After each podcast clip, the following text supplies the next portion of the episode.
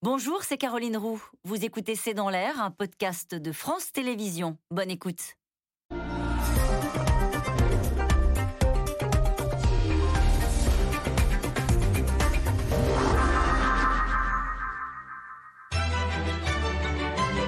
On me dit parfois que j'y vais trop fort. Eh ben oui. Si nous n'agissons pas maintenant, quand le ferons-nous? Lorsque la Chine fera de nous un comptoir pour ses routes de la soie? Pour que la France soit une puissance, il faut qu'elle soit indépendante, alliée des États-Unis, mais certainement pas vassale. C'est un vrai camouflet diplomatique qui est infligé à la France par les États-Unis et la Grande-Bretagne. Ça ne se fait pas. On ne poignarde pas un allié. Je veux une France debout, en tête de l'Europe. Une France qu'on respecte dans le monde. J'ai moi-même travaillé à l'ambassade de France à Moscou et j'ai moi-même appris le russe. Ne pas dialoguer avec la Russie, c'est une faute. Mais il faut un dialogue, pardon de l'expression, extrêmement ferme. Je ne céderai à aucun chantage migratoire, que ce soit un chantage migratoire turc ou un chantage migratoire biélorusse. Quand un dictateur décide de vous mettre à genoux, de mettre l'Europe à genoux, l'Europe, c'est son existence qui est en jeu. Elle doit résister. Ben, quand on veut euh, rentrer chez quelqu'un, on frappe à la porte et on demande la permission d'entrer. Ce qu'a fait la Grèce en matière de frontières est totalement exemplaire. Au Mali, nous nous battons contre l'islamisme. On se bat aussi pour la France et pour l'Europe. Donc c'est un combat qu'on doit continuer à mener. Il faut que la junte clarifie clairement sa position, nous dise s'ils veulent qu'on reste, mais s'ils veulent qu'on reste, il faut qu'ils nous le demandent. Femme de paix, je le suis viscéralement et je serai chef de guerre à chaque fois que la France sera menacée. Bonsoir Valérie Pécresse. Bonsoir. On vous a entendu à l'instant. Euh, vous avez dit je serai une chef de guerre si la France est menacée. Pourquoi vous pensez avoir les qualités d'une chef de guerre? Tout simplement parce que je tiens, je décide et je suis aussi, euh, je sais aussi emmener une équipe. Donc euh, je sais ce que c'est qu'un combat. Mmh. à propos du Mali, toujours dans ce même début d'émission, vous avez dit s'ils veulent qu'on reste, ils doivent nous le demander. S'ils veulent qu'on parte, c'est le cas. Donc, on part, ça veut dire que vous êtes une chef de guerre très conciliante. Non, c'est pas du tout ça. Sur le Mali, le sujet est simple. Nous sommes venus euh, lutter contre l'islamisme au Mali à la demande des autorités maliennes. Nous avons payé le prix du sang et puis le prix financier euh, de, cette, de, cet engagement. 58 militaires euh, tués. Donc, il est évident que la France n'a pas vocation à payer le prix du sang pour un pays, pour les ressortissants d'un pays qui tiendrait un discours anti-France, refuserait d'aider nos troupes, d'aider nos soldats à agir, ou ferait de l'obstruction, ou ferait venir des milices, euh, des mercenaires russes euh, pour nous remplacer. Donc le sujet aujourd'hui est, très complexe au Mali, parce que euh, tout a commencé en réalité quand Emmanuel Macron a annoncé sa décision de se retirer, visiblement sans avoir prévenu le gouvernement malien. Ça a entraîné une spirale euh, d'escalade qui fait qu'aujourd'hui, euh, il n'y a jamais eu autant de sentiments anti-français au Mali. C'est tout le paradoxe de cette, de cette expédition. Mais nous menons une guerre contre le terrorisme, euh, Valérie Pécresse. Est-ce que cette, cette guerre-là doit s'arrêter parce que la junte, puisque c'est comme ça que l'appelle Jean-Yves Le Drian, la junte illégitime malienne nous demande de partir? Non, c'est pas ce que je dis. Moi, je, je pense que la mission n'est pas terminée. La mission n'est pas terminée au Sahel. Et donc cette mission, elle doit se poursuivre. La question, c'est pas au Mali.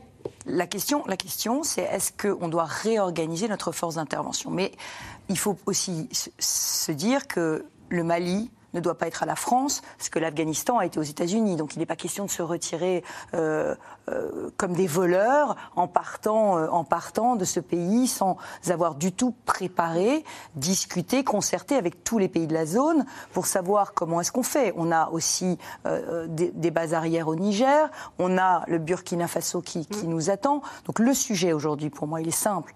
C'est comment est-ce qu'on réorganise notre opération au Mali pour continuer à lutter contre l'islamisme dans cette zone.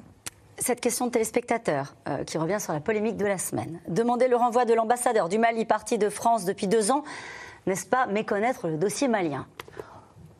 C'est jouer sur les mots. Il y a un ministre plénipotentiaire chargé d'affaires qui fait fonction d'ambassadeur. Ce que j'ai voulu dire, c'est que j'ai trouvé un peu sidérant que le gouvernement français laisse expulser notre ambassadeur du Mali sans qu'il y ait une rétorsion avec expulsion des diplomates maliens ou du chef de la diplomatie malienne.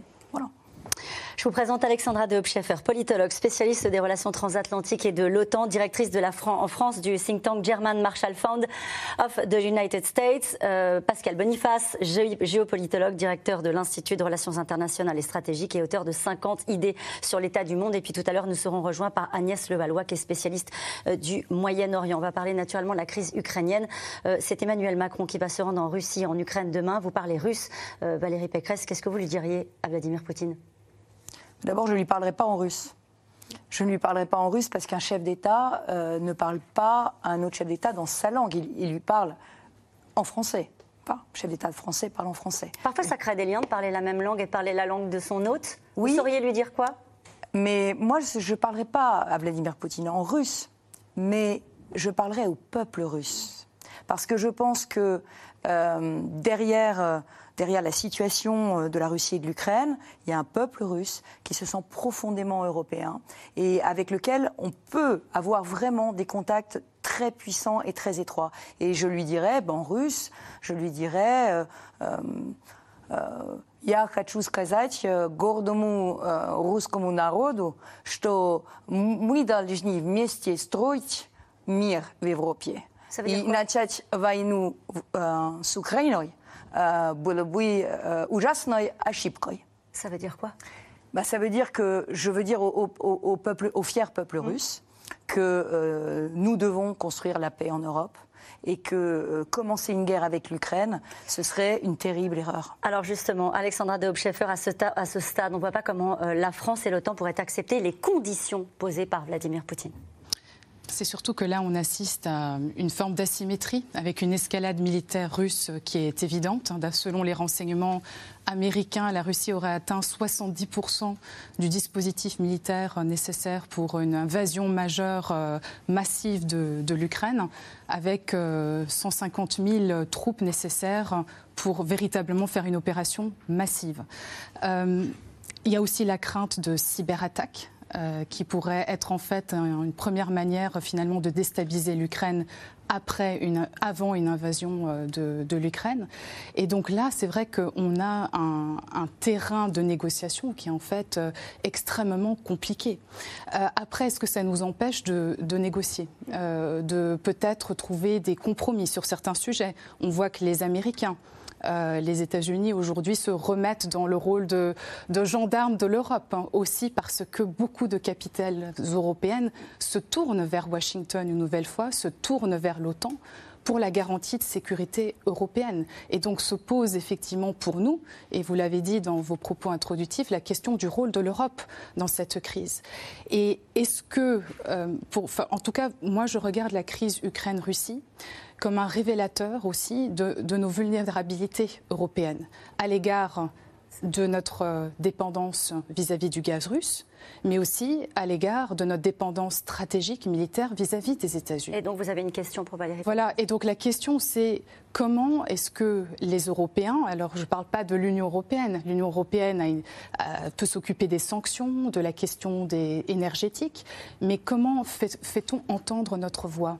Partout on voit effectivement dans la presse, l'Europe est absente. On ne l'entend pas, mais on entend effectivement le président Macron euh, qui va se rendre euh, à Moscou. On entend un tout petit peu le chancelier allemand qui va rencontrer Biden demain. Alors, on va laisser répondre Valérie Pécresse. C'est cette interrogation-là que, Moi, je vous pose. Ce qui m'a frappé dans la situation euh, ukraino-russe, c'était l'absence. L'absence, effectivement, comme vous l'avez dit, de l'Europe, mais plus singulièrement euh, de l'Allemagne et de la France, puisque vous savez qu'il y avait un dispositif Normandie qui avait été créé à quatre par François Hollande pour essayer justement de résoudre, au moment de la crise du Donbass, enfin, d'essayer de résoudre les problèmes de relations entre l'Ukraine et, la Russie.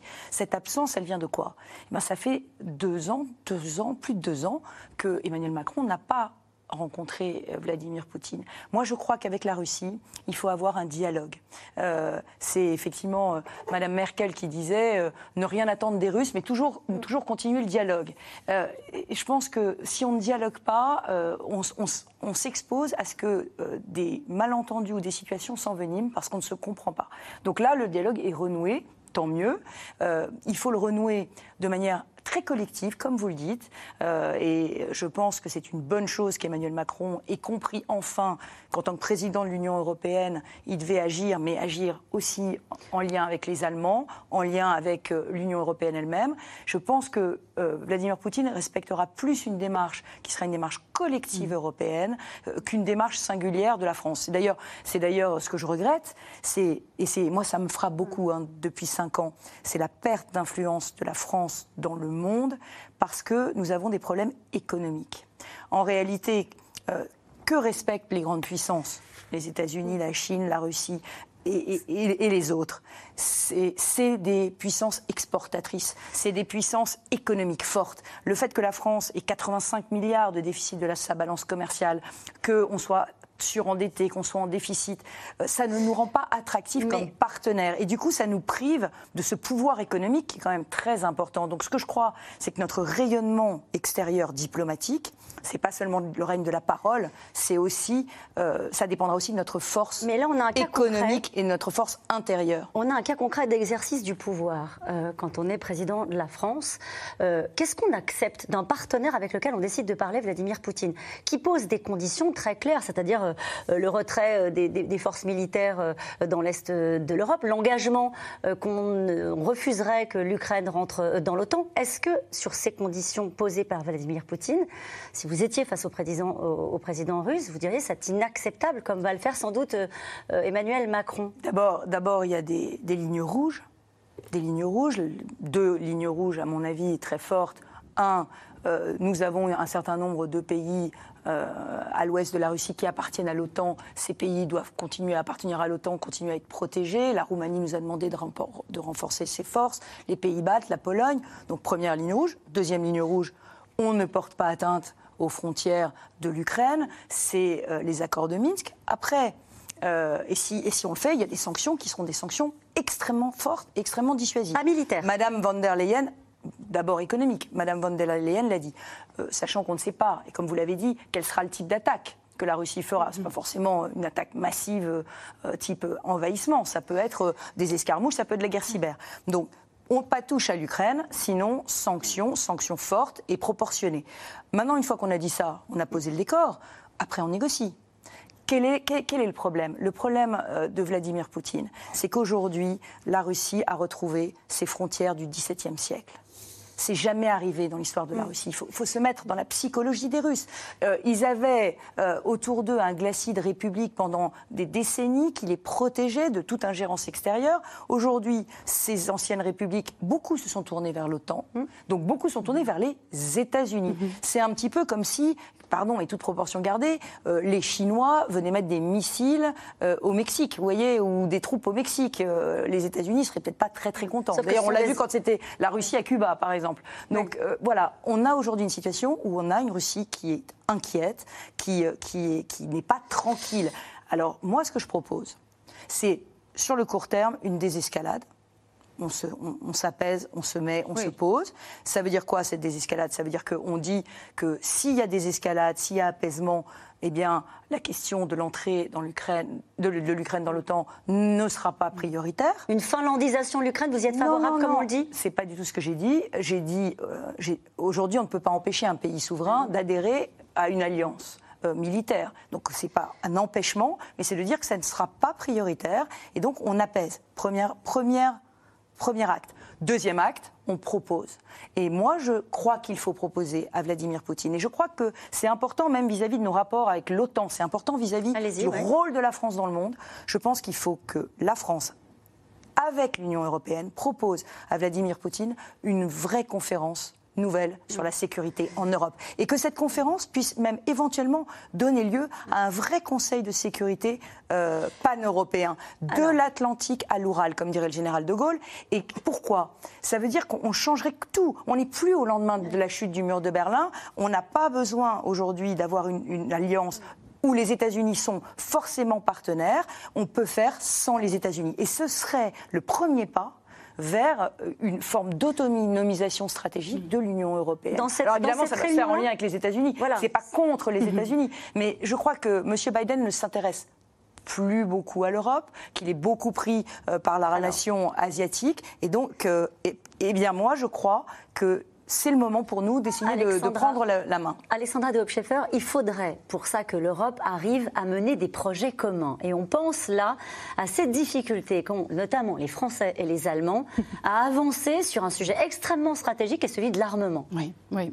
Bah, il y a plusieurs projets de coopération industrielle hein, qui se sont mis en place, euh, entre autres depuis euh, 2017, notamment le- l'avion de combat du futur, le futur char de, de, de- de- de combat. Il y a aussi euh, euh, la question des, euh, des avions de patrouille euh, maritime. Et puis enfin, je pense aussi à la modernisation euh, des hélicoptères type Tigre. Et si on récapitule un peu ces gros projets, il n'y en a pas un finalement qui fonctionne véritablement bien.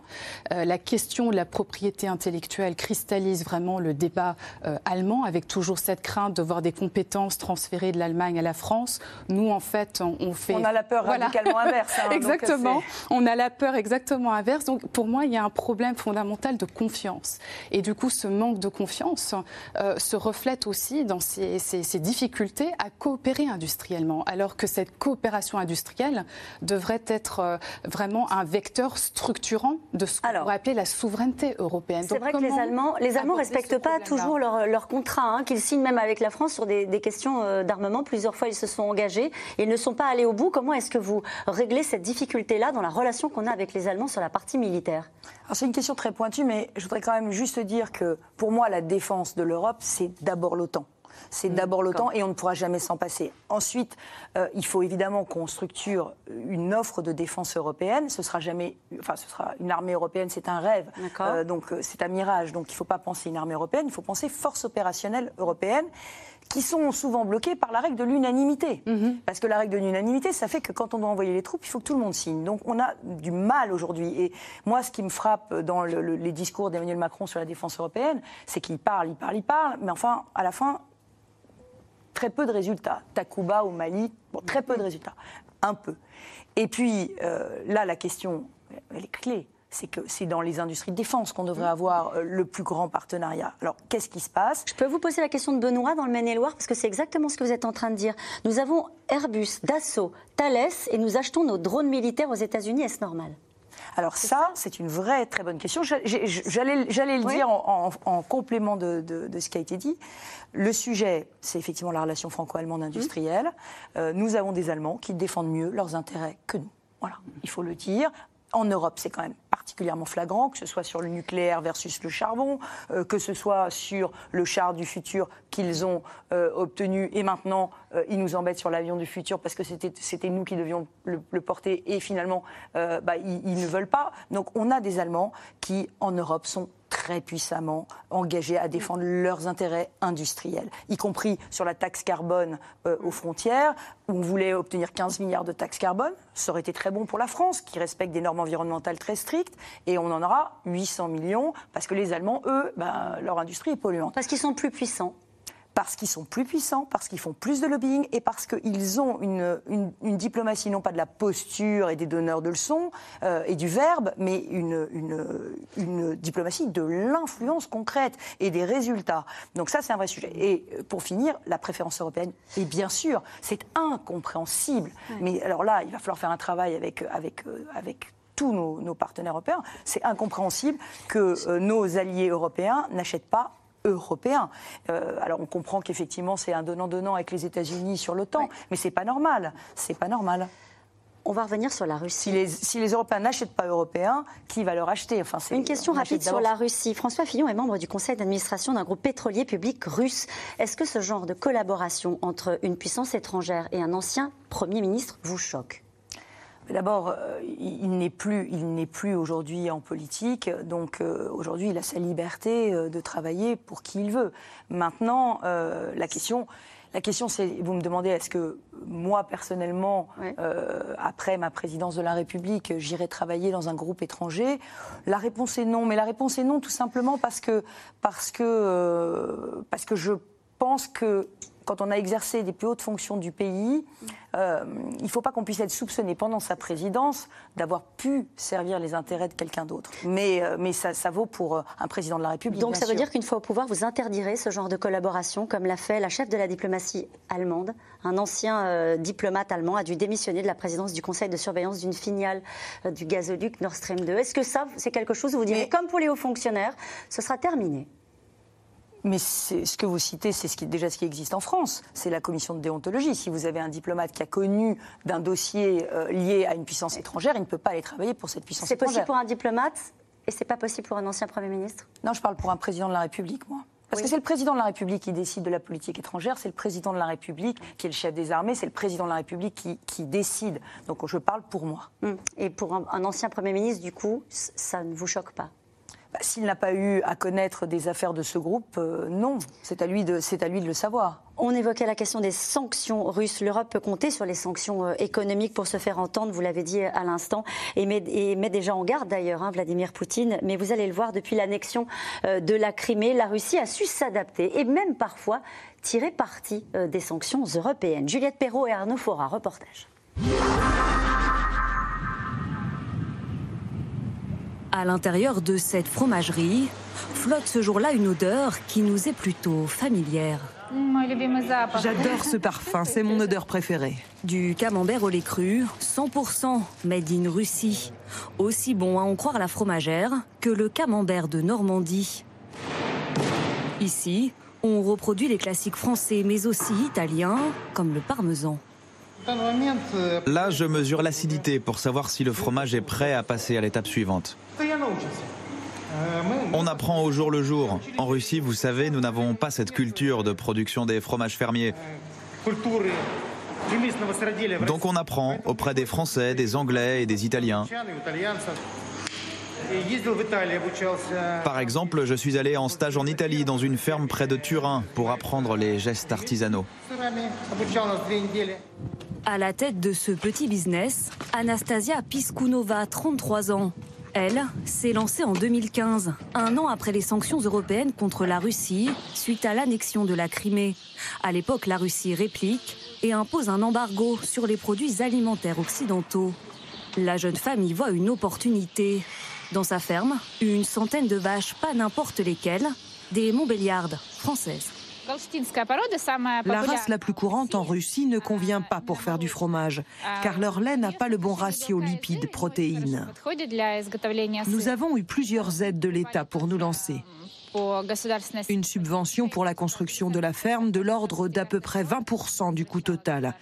Et on nous a aussi remboursé 50% du prix de chaque vache. Nous avons aussi touché une subvention pour notre fromagerie qui nous permet encore aujourd'hui d'acheter de l'équipement moderne.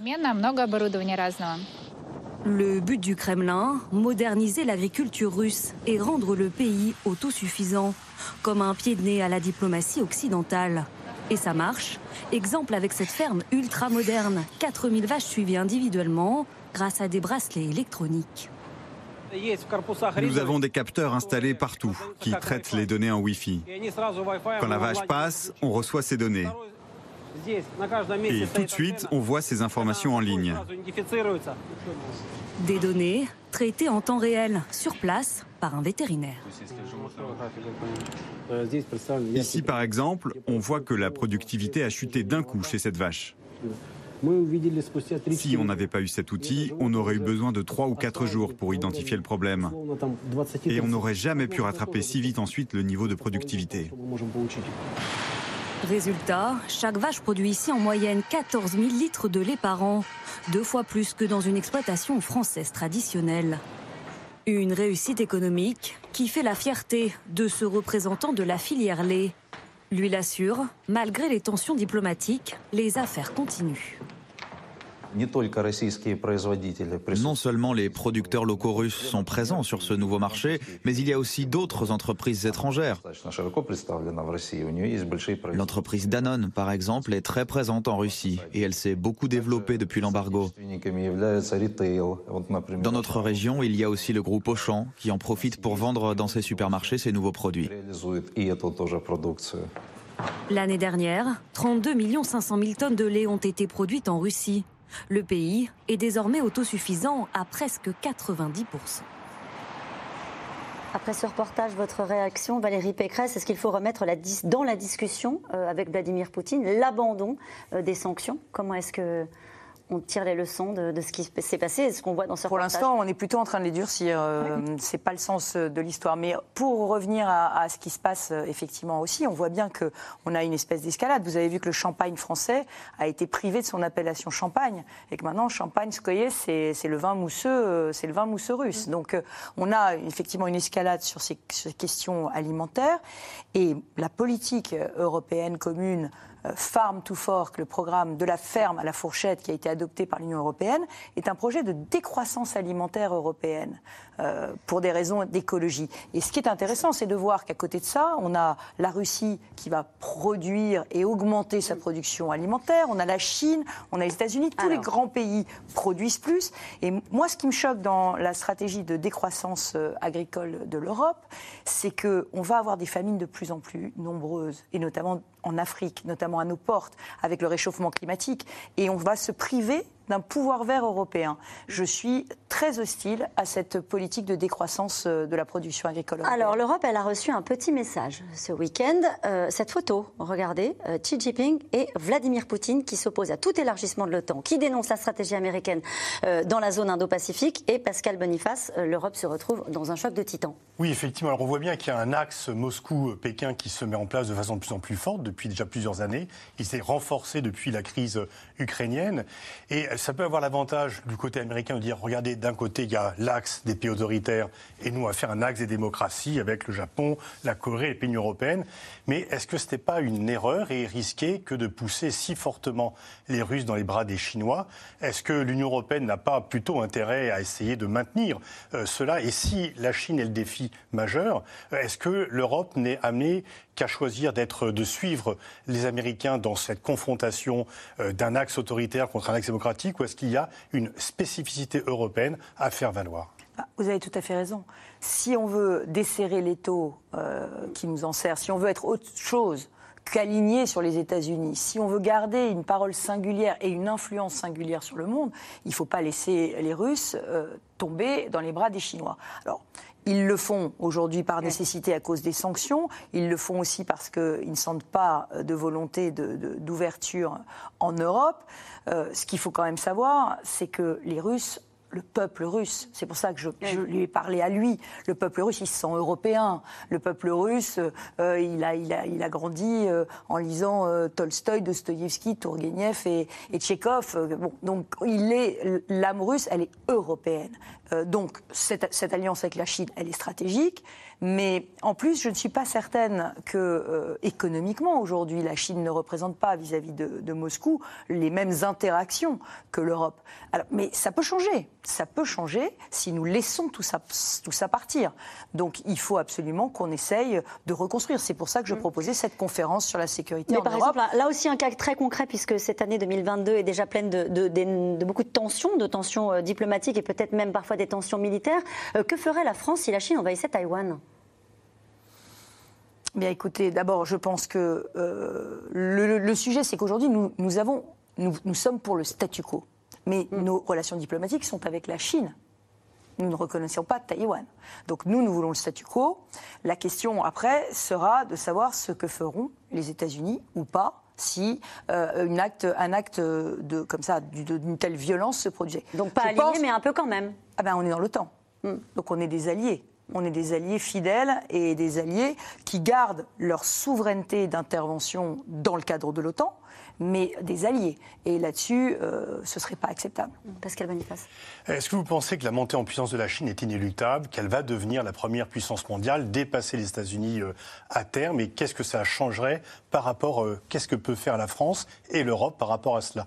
Est-ce qu'on a à choisir ou est-ce qu'il faut avoir une autre voie?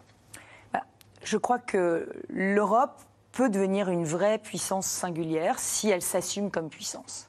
Et le problème, c'est qu'elle ne s'assume pas comme puissance aujourd'hui. On n'arrive pas, vous l'avez très bien décrit, on n'arrive pas à sortir des logiques nationales pour construire. Euh, une vraie réciprocité. Les, Chinois, ils entendent bien le mot réciprocité, ils savent ce que ça veut dire. Aujourd'hui, je, vous donne un exemple, mais que j'ai vécu personnellement. J'ai lancé le plus grand appel d'offres euh, dans ma région de bus électriques, 3000 bus électriques. Le moins cher était chinois.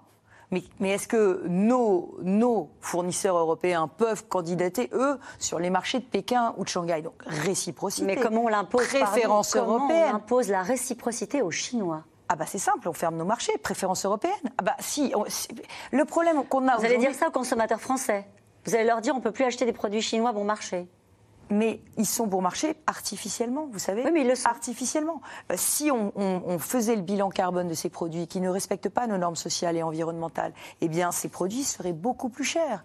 Euh, un jean euh, produit hum. en Chine, il a fait 70 000 km. le tissu a été fait en Inde, il est parti, il est parti en Chine, il est revenu en France. Enfin, bon, voilà. Donc, mais ça, il faut assumer politiquement vis-à-vis des Français. Mais vis-à-vis des Français et vis-à-vis des Européens, je pense qu'il y a un moment, à quelque chose à faire pour, pour protéger nos industries. Si vous voulez réindustrialiser l'Europe, si vous voulez réindustrialiser la France, vous n'y arriverez pas sans une vraie taxe carbone aux frontières et sans une vraie préférence européenne. Mais je l'ai fait, hein. Oui. pardon, mais les bus électriques, j'ai pas choisi les moins chers. Hein. J'ai choisi, j'ai choisi ceux qui respectaient les normes sociales et environnementales, c'est-à-dire Iveco euh, et euh, et Alstom. Valérie Pécresse, vous dites l'Europe, mais il y a des pays européens qui ont déjà pactisé avec euh, la Chine dans le cadre des nouvelles routes de la soie. Ils n'ont pas attendu une unanimité européenne et ils ont dit bah, nous, on veut bien que vous financiez certaines de nos infrastructures amis chinois. Eh ben, je pense qu'ils sont en train de se faire rouler dans la farine parce qu'ils vont avoir des, des outils stratégiques des infrastructures stratégiques qu'ils n'auront pas euh, eux-mêmes, dont ils n'auront pas eux-mêmes la maîtrise. Donc c'est très dangereux. Je pense qu'il faut qu'on ait une, politique économique de souveraineté. Il faut regarder ce qui est stratégique, que ce soit vis-à-vis des États-Unis d'ailleurs, ou vis-à-vis de la Chine. Parce qu'elle parler de, de souveraineté et de réciprocité, il y a ce qu'on appelle l'application extraterritoriale des lois américaines. Les Américains condamnent très fortement à des amendes. La BNP a payé 9 milliards. Les entreprises européennes ont payé 40 milliards d'amendes au Trésor américain pour avoir contrevenu non pas aux lois internationales, mais aux lois américaines.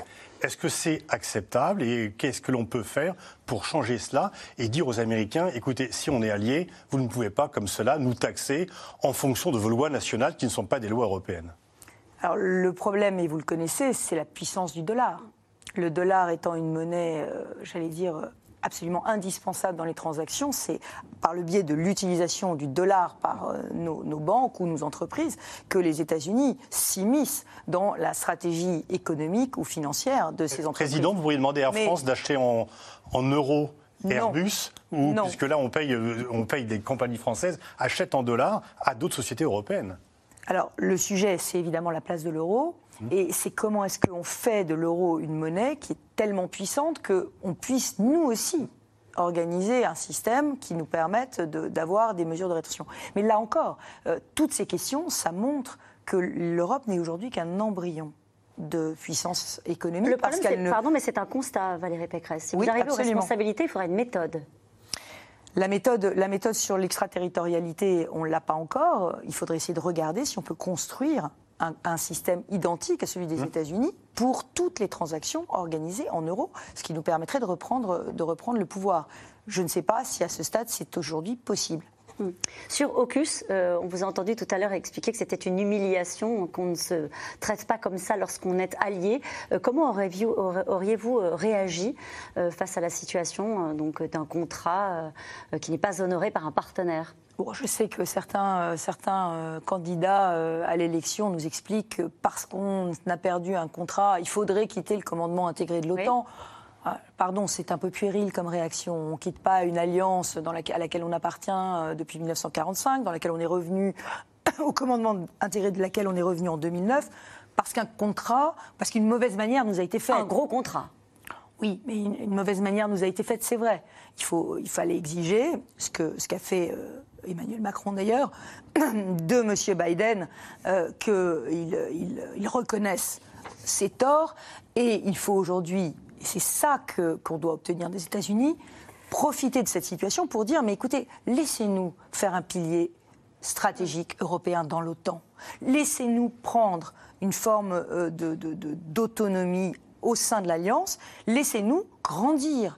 Et je pense il faut leur demander la permission. Mais il y a beaucoup d'Européens qui ne veulent pas. Bien sûr. Ah, il y en a quand même quelques-uns qui veulent. Et vous l'avez vu, Olaf Scholz lui-même, dans sa, le, chancelier allemand, dans sa coalition, a proposé ce concept d'autonomie stratégique européenne.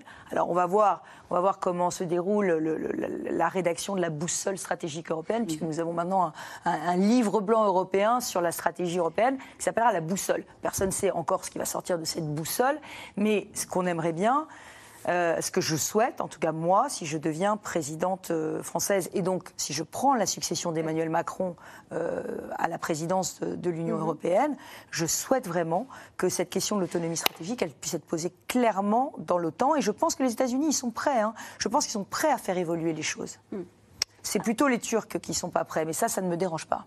Alors Emmanuel Macron, cette semaine, il s'est exprimé dans le cadre de la présidence de l'Union européenne et il a promis un pilotage politique euh, de Schengen. L'immigration est un dossier aussi euh, qui divise au sein de l'Europe et l'Italie. En Italie, le sujet est devenu éruptif, comme nous le raconte le correspondant de France Télévisions, Alban Mikosi. Cela fait six ans qu'Alfred Abou vit en Italie. Il a un emploi dans un hôtel, paie des impôts, mais le statut de réfugié lui a été refusé. Le jeune homme a failli mourir en mer lorsque son bateau surchargé a commencé à sombrer il a une certitude, jamais il ne retournera en Afrique.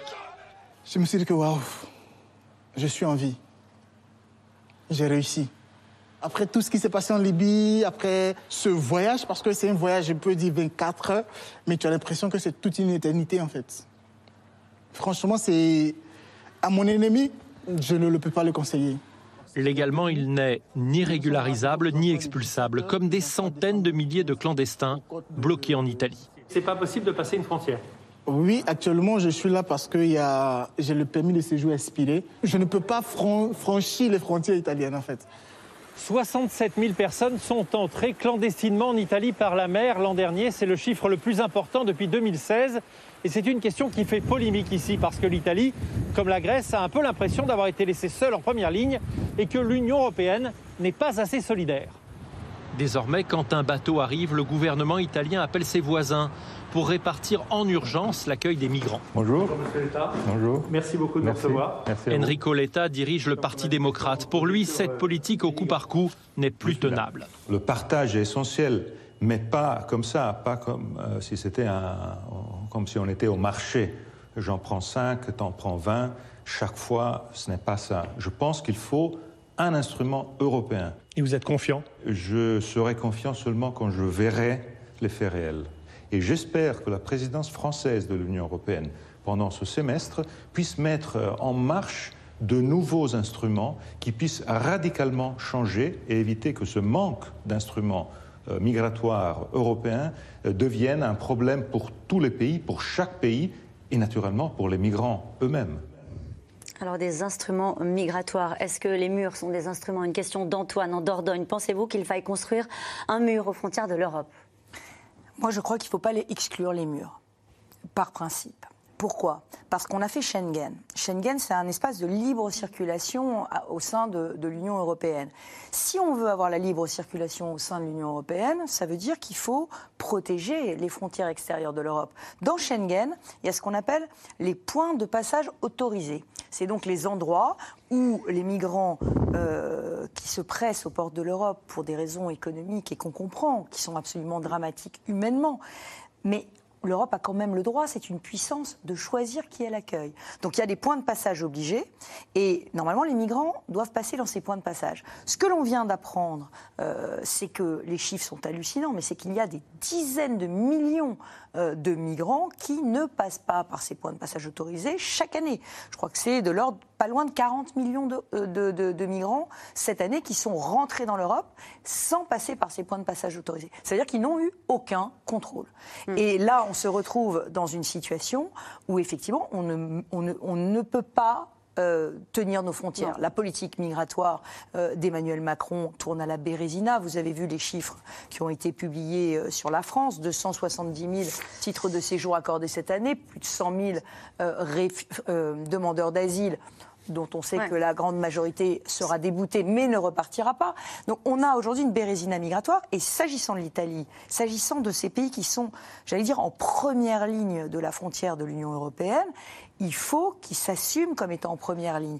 Euh, la Grèce, que je suis allée visiter, l'a fait. La Grèce, ils sont passés de 80 000 clandestins à 10 000 en un an, en mettant en, mettant en place des centres des centres, ce qu'on appelle des hotspots en anglais, mm. mais des centres d'accueil et d'enregistrement et euh, de, régulation des migrants. Donc les migrants arrivent, en 25 jours, on dit s'ils sont demandeurs d'asile ou pas. S'ils ne sont pas demandeurs d'asile, ils doivent repartir. Je voudrais que vous discutiez maintenant avec Agnès Levallois. Je vous présente Agnès Levallois, donc spécialiste du, Moyen-Orient, maître de recherche euh, de la, à la Fondation pour la recherche stratégique et vice-présidente de l'IREMO, l'Institut de recherche et d'études Méditerranée Moyen-Orient.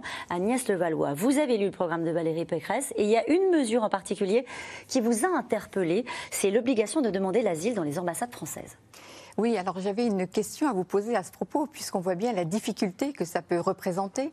Quand un pays est en guerre, il est très difficile pour les personnes qui veulent partir, quitter leur pays, d'aller dans l'ambassade, parce que celle-ci peut être fermée. Et si elle est ouverte, elle est évidemment entourée aussi par des représentants de l'ordre des pays en question, et qui vont surveiller et qui vont empêcher les demandeurs, ceux qui sont potentiellement des demandeurs d'asile, de rentrer dans l'ambassade pour demander les papiers pour pouvoir partir. Or, on sait que la demande d'asile l'asile, quand même, est quelque chose de réglementé. C'est une convention, la convention de, Genève de 1951. Tout le monde a le droit de demander l'asile. Donc, en proposant les cela, toutes les personnes en danger. En danger. Pas celles qui veulent le détourner l'asile. Dont le dossier doit être étudié dans des conditions et on a tous les outils et les instruments pour faire cela. Et donc, cette question me paraît un peu surprenante puisque d'abord, il faudrait aussi renforcer sérieusement les ambassades puisqu'on sait très bien que les, dans les, les consulats dans les ambassades, il n'y a plus du tout maintenant ou très peu de personnes qui accueillent, puisque les visas sont sous-traités à des entreprises privées et il faut tout gérer par Internet dans un pays en guerre. Internet, tout ça est quand même très compliqué. Et donc j'étais étonnée par cette proposition que vous faites en disant, sur le papier peut-être, mais d'une façon réaliste, comment fait-on? Et si ces personnes qui veulent demander l'asile parce qu'elles sont en danger, en danger chez elles, qu'elles arrivent à passer par une autre voie et qu'elles arrivent, mettons, à la frontière française, on n'accepte pas de recevoir leur dossier parce qu'elles n'ont pas déposé leur dossier dans l'ambassade? Non, alors vous n'avez pas tout si, si, j'ai lu absolument toutes vos mesures sur l'immigration. Et là, il y avait cette phrase-là. Et donc, je pensais important que vous puissiez nous expliquer ce que vous entendez par cela. Non, non. Moi, ce que je propose, c'est justement l'asile à la frontière. L'asile à la frontière, c'est euh, ce qu'on fait aujourd'hui, par exemple, à l'aéroport de Roissy. C'est une procédure où vous arrivez à une frontière. Roissy, si l'aéroport, c'est une frontière. Vous arrivez à cette frontière. Là, à Roissy, vous devez demander l'asile à Roissy et vous ne sortez pas de l'enceinte de Roissy, euh, on examine en urgence votre demande et soit euh, vous êtes admis à l'asile, soit vous ne l'êtes pas et vous reprenez l'avion. Donc le sujet, cette, cette procédure d'urgence, elle existe à Roissy post-frontière. Donc moi, je veux l'asile à la frontière. Mais l'asile à la frontière, c'est aussi nos une autre frontière, c'est aussi nos ambassades. Alors évidemment, dans le cas que vous citez, ça ne marchera pas c'est-à-dire un pays en guerre, supposons la Syrie. Euh, d'ailleurs, on n'a pas, d'ambassade. On n'a pas d'ambassade. Donc, euh, on va euh, en Syrie, les Syriens, c'est en guerre, il n'y a pas d'ambassade, ils ne peuvent pas y aller, etc. Ils partent. De toute façon, c'est ce qu'ils vont faire. Ils vont se déplacer, ils vont partir. Ils arrivent où? Ils arrivent en Turquie. Là, il y a une ambassade de France. Et là, ils demandent l'asile à l'ambassade de France. Mais ils peuvent toujours continuer à la demander à la frontière de la France, quand ils arriveront à la frontière de la France. Moi, ce que je souhaite, pourquoi je veux faire ça? Mais parce que ça permettra, d'abord, ça sécurisera les vrais demandeurs d'asile. Parce que les vrais demandeurs d'asile, pardon de le dire, mais ils arrivent en France, qu'est-ce qu'ils ont? Ils ont un an un an d'une situation quasiment euh, sans droit, euh, tout seul, euh, sans pouvoir travailler, puisque tant que vous êtes. donc moi, ce que je propose, c'est que du coup, ils sont, ils demandent leur, leur, leur ils font reconnaître leur droit à l'asile mettons à l'ambassade turque, ils du coup, ils sont demandeurs d'asile. Ils peuvent arriver en France, ils peuvent s'installer, ils peuvent travailler, ils peuvent vivre une Alors, c'est vrai que c'est beaucoup plus humain. Hein. Bien sûr, mais c'est déjà le cas, puisqu'il y a déjà ces demandes qui peuvent se faire dans les ambassades ou à l'aéroport, tel que vous dites. Moi, ce qui me frappe, c'est que finalement, on parle de chiffres qui sont quand même très peu importants. Et là, je m'inscris un peu en faux à ce que vous avez donné comme chiffre tout à l'heure. On voit qu'en 2021, il y a eu 103 000 demandeurs d'asile en France et il y a eu 35% de personnes qui ont obtenu ce droit d'asile. Eh Donc on parle de 35 000 personnes, ce qui est quand même, c'est pas énorme. à, l'échelle de la France, un 65 000 quand même qui déboutés. Une partie, qui, repartiront jamais parce qu'ils sont sur le territoire français. Une partie vont partir et ceux qui ne vont pas partir, effectivement, parce qu'il y a toutes les questions de savoir comment on peut gérer cette situation. Mais même si on restait dans le cas de 100 000 personnes, quand on voit la population française, on n'est quand même pas dans des proportions, Alors, vous voulez, qui suscitent euh, des, des, inquiétudes telles que ça, ça, ça, ça conduit à prendre des mesures qui, au bout d'un moment, paraissent euh, très draconiennes par rapport à la réalité je vous réponds parce des que chiffres. Je vous réponds parce que le sujet, le sujet, il est quand même important. C'est est-ce qu'on est respecté ou pas? Hmm. est-ce que la loi française est respectée? Est-ce que les frontières françaises sont respectées? Si vous, vous vous dites qu'il y a 65 000 personnes qui sont des faux demandeurs d'asile, qui n'étaient pas persécutées chez eux, qui vont être déboutées, elles vont rester. Mais finalement, est-ce que c'est si grave, 65 000 par rapport à 65 hmm. millions de Français? Mais ce qui est grave, c'est le principe. Un pays qui ne sait pas faire respecter ses frontières, c'est un pays qui fait, dont les lois ne sont pas respectées. Et, vous dites à partir du moment où vous ne respectez pas les lois pour entrer, vous allez les respecter une fois que vous serez arrivé sur le territoire, une fois que vous serez euh, installé. Pour qu'est-ce qui va faire que vous vous mettrez à respecter les lois de la France si vous les avez déjà pas respectées pour venir? Donc je pense que c'est une question très forte, très puissante de valeur de la République. Et vous dites plus de, visa aux pays qui refusent de délivrer des laissés-passer consulaires et ceux qui refusent de reprendre leurs clandestins, y compris les pays amis ah ben, moi, de toute façon, je propose, je propose aujourd'hui une, que ce soit démocratiquement fixé. On fixe, comme le font les États-Unis et le Canada. C'est pas, c'est pas liberticide. On fixe chaque année par le Parlement des quotas, des quotas de visas par pays, par zone et par type d'immigration. Il y a trois types d'immigration hein. travail, étudiante et, et familiale. En fonction de ces, de ces types d'immigration, en fonction de ces pays, on fixe des quotas. Et avec un principe. Si le pays refuse de prendre reprendre ses clandestins chez lui, c'est-à-dire ceux qui viennent en violation de nos lois, eh ben, on stoppe les visas. Vous savez, Emmanuel Macron a essayé de le faire. Il a essayé de le faire. Mais il a baissé de 50% les nombres de visas pour l'Algérie et le Maroc et 30% pour la Tunisie. Et donc, on a effectivement une baisse sensible. Alors, on aura ça n'a pas du tout marché, vous savez. Si, ça marche. Non, vous savez pourquoi ça n'a pas marché ça marché Quand on voit ben, les derniers chiffres de, visas que j'ai eus montrent quand même qu'il y a eu une baisse de 13% pour l'Algérie, de pratiquement 30% pour le Maroc et de 7% pour la Tunisie. Mais ça n'a pas marché, je vous explique pourquoi. Derniers, les trois derniers mois de l'année 2021, où la mesure venait d'être en vigueur. Et pour 2022, on va avoir une baisse qui va être plus importante. Alors, non, non, non, je vais vous expliquer pourquoi ça n'a pas marché du tout. C'est qu'en fait, c'est les visas de court séjour que Macron, euh, qu'Emmanuel Macron a bloqué et pas les visas de long séjour. Donc des visas de court séjour. En fait, vous pouvez les demander dans n'importe quel pays de l'Union européenne. Donc qu'est-ce qu'ils font aujourd'hui les Algériens, les Tunisiens et les Marocains? Ils ne peuvent pas donc les chiffres que vous avez sont les bons, hein. ils ne peuvent plus avoir leur visa de court séjour en France. Donc ils vont faire du tourisme de visa, ils vont rentrer par la Belgique ou par l'Allemagne. Et donc ils vont revenir quand même. Et donc, Emmanuel, Macron, Emmanuel Macron a brandi un sabre euh, face aux pays du Maghreb, c'était un sabre de bois. Ce qu'il faut, c'est ce que je propose, c'est des quotas pour les visas de long séjour, pour le regroupement familial, euh, pour le, les, permis vous avez parlé du Maroc et de l'Algérie. C'est des visas qui sont nationaux. Et là, euh, personne ne peut les délivrer à notre place. C'est dit. Vous avez parlé, et, merci de le faire, du Maroc et de l'Algérie qui sont au bord euh, Mais vous voyez, le laisser-faire et le laisser-passer. Ils ont interrompu leur trafic aérien entre les deux pays. Euh, le Maroc, par exemple, n'a plus de gaz. Il l'importe d'Espagne. Il y avait un trafic auparavant entre ces deux pays. Et c'est terminé. Ce sont deux pays amis de la France. Comment est-ce que vous positionnez dans ce conflit? Sur le Sahara occidental? Bah oui ah bah c'est un conflit qui est, qui est extrêmement difficile, euh, sur lequel la France essaye surtout euh, d'avoir une, une, position la plus équilibrée possible en essayant, en essayant de faire respecter les frontières. Mais, euh, mais on voit bien que... On fait rien, quoi.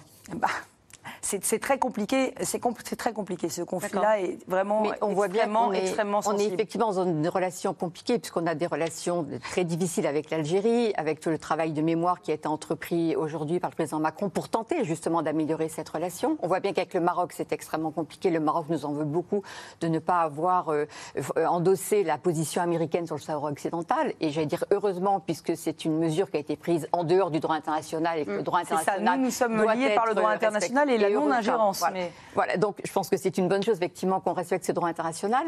Mais dès qu'on fait quelque chose vers le Maroc, l'Algérie euh, proteste, et quand on fait quelque chose avec l'Algérie, le Maroc proteste. Donc vous, président de la République, comment voyez-vous l'évolution de cette relation Et est-ce que vous continuez à avoir cette position entre les deux, de, de- de naviguer dans cette relation entre le Maroc et La l'Algérie? vérité, c'est qu'on ne peut, aujourd'hui, la France ne peut pas avoir de mauvaises relations durables, ni avec le Maroc, ni avec l'Algérie. C'est vrai qu'avec le Maroc, nous avons une relation de confiance, et sur, sur, le long, sur la durée, et ça se passe très bien. C'est vrai qu'avec l'Algérie, les relations sont beaucoup plus tendues ces derniers temps, mais j'ajoute que le président de la République a joué avec les questions mémorielles d'une manière qui était scandaleuse. Aller en Algérie dire que la France avait commis des crimes contre l'humanité, ça ça a blessé une Qu'est-ce que partie vous de leur la dites aujourd'hui aux population- Algériens de la population française. Qu'est-ce que vous leur Bah, dites Que le travail de mémoire, il faut le faire, puisqu'on va arriver au 60e anniversaire des accords d'Évian, mais il faut le faire à deux. Et il Hmm. faut le faire, et il faut le faire en mettant. Bah oui, mais vous allez me dire, ils ne veulent pas le faire. Mais... Bah oui, j'allais vous le dire. Non, mais il y a un moment, euh, la France, c'est pas se mettre à genoux et, et endosser tous les péchés de la terre. Je veux dire, la repentance, elle- elle- s'il y a eu des fautes, euh, si elles ont été commises, elles doivent, enfin, on doit faire toute la vérité. Et là, on est en train aujourd'hui d'ouvrir les archives. Euh, ça mérite que chacun fasse un une part Une du chemin rapide. avec les historiens, euh, que ce soit qu'on mette en place une commission d'historiens qui disent la vérité. Une question Vérité rapide de historique. Pascal Oui, Boniface. vous parlez d'image, de prestige. Après 2003, la France était très populaire dans le monde entier, enfin, sauf aux États-Unis, bien sûr, du fait du refus à la fois lucide et courageux de Jacques Chirac de, de ne pas se lancer dans la guerre d'Irak. On a l'impression, et puis c'est la tradition française, une diplomatie, de Gaulle, Mitterrand, on a quand même le sentiment, je ne sais pas si vous le partagez, qu'on est moins populaire maintenant dans le monde, que notre image s'est dégradée, peut-être aussi en partie de nos débats intérieurs. Que feriez-vous? Est-ce que vous partagez ce constat? Et que feriez-vous pour redonner du lustre à l'image de la France dans le reste du monde et notamment en dehors du monde occidental? Alors c'est vrai, moi ce qui m'a surtout frappé, plus encore qu'au Moyen-Orient, c'était surtout la situation de la France en Afrique. On a le sentiment que euh, on n'a jamais été aussi impopulaire en Afrique, alors que nous avons une agence française de développement euh, qui, euh, qui aide très puissamment les États africains et que par ailleurs on devrait être une puissance tutélaire. Moi, quand je vois que le Gabon annonce qu'il va adhérer au Commonwealth, Bon, c'est vrai que ça fait, ça fait un choc. On a le sentiment que l'influence française se délite en Afrique. Alors, pour comment on en est arrivé là? Et comment on change surtout Comment on inverse la tendance Visiblement, c'était la question de Pascal Effectivement, comment on inverse la tendance? Bah, Déjà, peut-être en reprenant la main sur l'Agence française de développement. Aujourd'hui, cette Agence française de développement, elle fait beaucoup d'aides multilatérales. Et euh, peut-être pas assez d'aide à la- à l'Afrique euh, et euh, aux pays du Moyen-Orient. Elle prête à la Turquie, elle prête à la Chine. Est-ce que c'est vraiment le rôle de l'AFD Ça a été dénoncé par les parlementaires il y, a, quelques mois. Donc on utilise cette agence française de développement pour faire de l'aide, de l'aide vraiment, j'allais dire, géostratégique. Et on le fait avec de l'aide liée, c'est-à-dire que les entreprises françaises reviennent avec cette aide. Et aujourd'hui, on, on s'est mis plein de barrières à notre aide au développement qui font qu'on n'est pas vécu comme des, comme des promoteurs du co-développement en Afrique. Et c'est ça, je pense, qu'on doit faire. On doit être ceux qui amènent le co-développement en Afrique, comme le font aujourd'hui très bien euh, les Chinois avec leur route de la soie euh, euh, ou les Américains. Question rapide. Euh, Est-ce que, même les les droits Russes. des, est-ce que les droits des femmes seront une grille de lecture pour votre diplomatie? Ah bah, Il y a déjà une certitude, c'est que si je me rends euh, dans un pays arabe, euh, je m'y rendrai tête nue. Vous ne serez pas voilée Je ne serai pas voilée, parce que la République française, euh, elle, elle- elle s'identifie à l'identité française. Et l'identité française, c'est- une femme qui ne porte pas de voile. Donc euh, je pense que déjà, c'est quelque chose d'assez puissant que le- le- le- la présidente française soit une femme et qu'elle ne soit pas voilée. Il y a, plus de pays arabes aujourd'hui où on oblige le port du voile pour les femmes et les étrangères. Mais tant mieux, tant Oui, mieux. bah voilà, mais d'avancée, voilà. Allez, nous tant mieux, maintenant tant mieux, tant mieux, mais ça prouve quoi? Ça prouve aussi que euh, bah, ce sera vu à la télévision. J'ai quand même le souvenir, même si c'est plus interdit, d'une vidéo qui montrait Madame Merkel avec les cheveux floutés à la télévision en Arabie Saoudite. C'est fini parce que maintenant, depuis deux ans, on peut, j'y étais il y a encore trois mois, et on ne porte plus ni d'abaya ni de voile. Allez, eh maintenant c'est vrai, non, mais c'est vrai que les droits des femmes sont en train de progresser. Je vous assure qu'il faut y aller. C'est une bonne chose.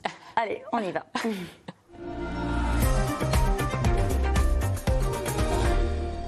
Une question de Josette en Maine-et-Loire, elle est commerciale. Selon vous, la France vend-elle trop d'armes à travers le monde? Le sujet, c'est surtout à qui on les vend. Hmm? Parce que les armes servent à protéger.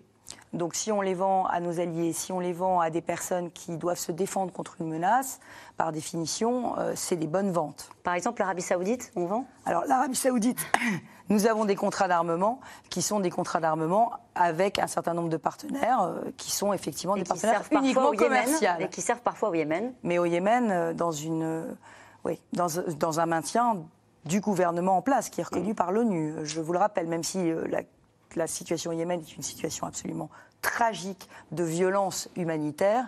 Euh, il se trouve que l'Arabie saoudite soutient le gouvernement en place. Mm. Là, c'est la réelle politique pour le coup. Sur les ventes d'armes, on n'a pas tellement le choix. Sur les ventes d'armes, on, est dans la réelle politique. Oui, vous l'assumez. Oui. Bon. Ophélie, Copenhague, elle est libraire. Euh, si vous aviez pu décider, la France aurait-elle participé au JO de Pékin? Bah, À partir du moment où nos athlètes, euh, nos athlètes y vont, moi, je crois que le gouvernement a pris la bonne décision, c'était d'y aller. Voilà. Et je suis mal à l'aise avec l'idée de prendre euh, en, otage le mouvement olympique et le mouvement sportif avec euh, des, questions euh, de droits de l'homme. Je pense qu'il faut défendre les droits de l'homme, mais je pense que c'est quand même, c'est quand même déclencher. Enfin, prendre en otage le mouvement sportif. Même s'il s'agit d'un génocide, puisque les députés LR ont voté la résolution de l'Assemblée nationale sur les Ouïghours, disant que c'était un génocide il se passe vis-à-vis des Ouïghours des massacres qui sont organisés aujourd'hui. Est-ce que ça peut être qualifié de génocide que vous juridiquement ou pas, je ne le sais pas. Il faut d'ailleurs que euh, ceux qui travaillent sur ces questions de génocide, je pense à la Fondation pour le mémorial de la Shoah, euh, se prononcent sur ces questions. Si vous deviez choisir Thatcher ou Merkel? Bah, je dirais Merkel parce que euh, elle est plus proche aujourd'hui, elle est plus proche aujourd'hui de, la gouvernance euh, que je veux incarner, qui est une gouvernance où il va falloir travailler avec tout le monde. Et il va falloir emmener tout le peuple vers des réformes, vers des réformes qui seront, qui seront compliquées. Mais euh, il faut tenir aussi. Et tenir, ça veut dire avoir beaucoup de courage. Elle n'a pas tenu, Merkel? Si. Si, mais euh, elle a eu moins de réformes difficiles à faire que j'en aurais parce que M. Schröder, avant elle, avait fait les réformes les plus difficiles pour l'Allemagne. Donc elle a bénéficié de réformes qui avaient été faites par son prédécesseur et qui lui ont d'ailleurs coûté son élection. Euh, Margaret Thatcher, elle, elle s'est retrouvée euh, en 79 avec, avec des, Anglais qui s'allumaient, qui, qui, qui, s'éclairaient à la bougie. Donc effectivement, elle a dû faire des réformes Une un peu violentes. D'Isabelle, dans le Morbihan, la reine... Je n'aurais pas fait avec la même violence, je tiens tout de suite à le dire. Que Margaret Thatcher. La reine d'Angleterre fête ses 70 ans de règne. C'est un modèle politique féminin. Pour vous, euh, si ce n'est pas le cas, en avez-vous un? On a parlé d'Angela Merkel, mais est-ce que c'est un modèle, la reine d'Angleterre? Euh, pas vraiment, parce que je crois qu'elle ne s'ingère pas beaucoup dans la politique. Et puis moi, mon modèle, c'est l'élection. Vous voyez, euh, je pense que euh, les femmes politiques que, je respecte, qui sont mes modèles dans le monde, sont des femmes qui se sont fait élire par leur peuple. Euh, et donc, effectivement, plutôt des Angela Merkel ou, ou, des Margaret Thatcher. Une question de Paul. Selon vous, la solution à deux États est-elle la seule sortie possible du conflit israélo-palestinien? Oh, question, question délicate. Pour l'instant, je n'en vois pas d'autre. Et vous pensez qu'elle est encore réaliste, cette seule solution, selon vous? Ce que je vois, d'abord, euh, s'agissant de la situation euh, d'Israël. Très vite, il y a beaucoup de questions. Ah, bah, s'agissant de la situation, oui, mais ça, alors très vite. le conflit israélo-palestinien, très vite, je sais que c'est une mission impossible. Là, je pense qu'on refait une deuxième émission. Non, ce que je voulais dire, c'est que euh, l'intangibilité des frontières et la sécurité d'Israël, pour moi, sont vraiment très importantes l'antisémitisme, euh, l'antisionisme, pardon, et la remise en cause de l'État d'Israël, c'est une forme d'antisémitisme. Donc sur tous ces sujets-là, euh, je pense que la France a un message à porter. Maintenant, euh, on voit bien aussi qu'il y a des petits signaux d'espoir qui commencent à poindre du côté d'Israël. C'est ces fameux accords d'Abraham qui font qu'il y a un début de, de, normalisation des relations entre. Enfin, il y a une normalisation des relations entre Israël et un certain nombre de pays arabes, donc ça, ça, ça, va dans le bon sens. Mais à l'inverse, on voit une autorité palestinienne euh, qui est très affaiblie, euh, qui, euh, qui, a perdu beaucoup de sa crédibilité, qui est divisée en deux. Donc je ne vois pas très bien aujourd'hui quel, quel, quel est le dialogue qu'on arrive à nourrir pour relancer cette résolution du conflit israélo-palestinien. Mais, je crois. Ce serait une priorité pour vous? Mais je crois, je crois que la France ne peut pas renoncer à son rôle dans ce, dans, ce règlement. Parce que si la France n'en parle pas, plus personne aujourd'hui euh, n'en parlera. Et Israël a quand même un vrai problème. C'est la démographie euh, palestinienne qui l'oblige à un moment donné à, voir que des tensions vont apparaître. Mm. Donc on a besoin aujourd'hui d'essayer de trouver une voie de, de règlement de ce conflit. Question de Pauline en Maine-et-Loire. Quel serait votre premier déplacement en tant que présidente de la République? Vous voulez dire à l'étranger? Oui. Oh, ben, ce serait forcément pour l'Allemagne. Je ne romprai pas avec la tradition parce que je crois que euh, le couple franco-allemand, il est absolument clé pour l'Europe que je veux bâtir. Une question de Karim euh, dans les Hauts-de-Seine. Il est ingénieur. Quel ministre des Armées choisiriez-vous si vous étiez élu? Ah, mais je ne donnerai pas des noms avant. D'abord parce que les Français détestent ça. Ça donne le sentiment qu'on est déjà en place. Mais vous avez votre petite idée. Euh, bah, c'est surtout que moi, je, je, veux que notre politique de défense euh, tienne ses engagements. Parce qu'aujourd'hui, vous savez que euh, nous avons une loi de programmation militaire qui remet à niveau nos armées. Mais cette loi de programmation militaire, il y a des petites marches financières pour l'instant, puis il y a des grosses marches financières à franchir ensuite. Donc le sujet, c'est est-ce qu'on aura les moyens de tenir nos engagements vis-à-vis de nos armées? Vous savez, j'étais euh, sur le, Charles de Gaulle, le, porte-avions Charles de Gaulle cette semaine. Nous avons besoin aujourd'hui de ces outils de puissance qui sont, euh, qui, nous sont enviés dans le monde entier et qui font de nous des alliés euh, très puissants pour les Américains et qui nous font respecter dans le monde entier. Et puis j'ajoute qu'il nous faudra un livre blanc sur la défense française mais à horizon 2050, parce que les menaces sont en train de beaucoup évoluer, de beaucoup changer. Valérie Pécresse, j'avais une dernière question rapide. Mabel, si vous étiez fleuriste, si vous étiez élu, marcheriez-vous dans les pas de Nicolas Sarkozy en matière de politique extérieure? Sur quel sujet? On peut pas répondre. On peut pas répondre comme ça, euh, comme ça. Sur quel sujet? Les menaces ont tellement évolué euh, depuis dix ans. Prenez par exemple la question du Mali. Quand je suis allée à Gao voir voir nos militaires, euh, voir nos militaires de, de Barkhane, je me suis retrouvée dans une situation totalement inédite que Nicolas Sarkozy n'avait absolument pas eu à connaître. Donc cette question de, de la montée de l'islamisme. Vous savez que Nicolas Sarkozy, Mohamed Merah, c'est en 2011. Donc le monde a changé. La question de la lutte contre l'islamisme, qui doit être une priorité absolue de notre politique étrangère, ne se posait pas à l'époque où il était président, et ce sera une de mes priorités. Merci beaucoup, Valérie Pécresse. C'était C'est dans l'air, un podcast de France Télévisions. Alors s'il vous a plu, n'hésitez pas à vous abonner. Vous pouvez également retrouver les replays de C'est dans l'air en vidéo sur France.tv.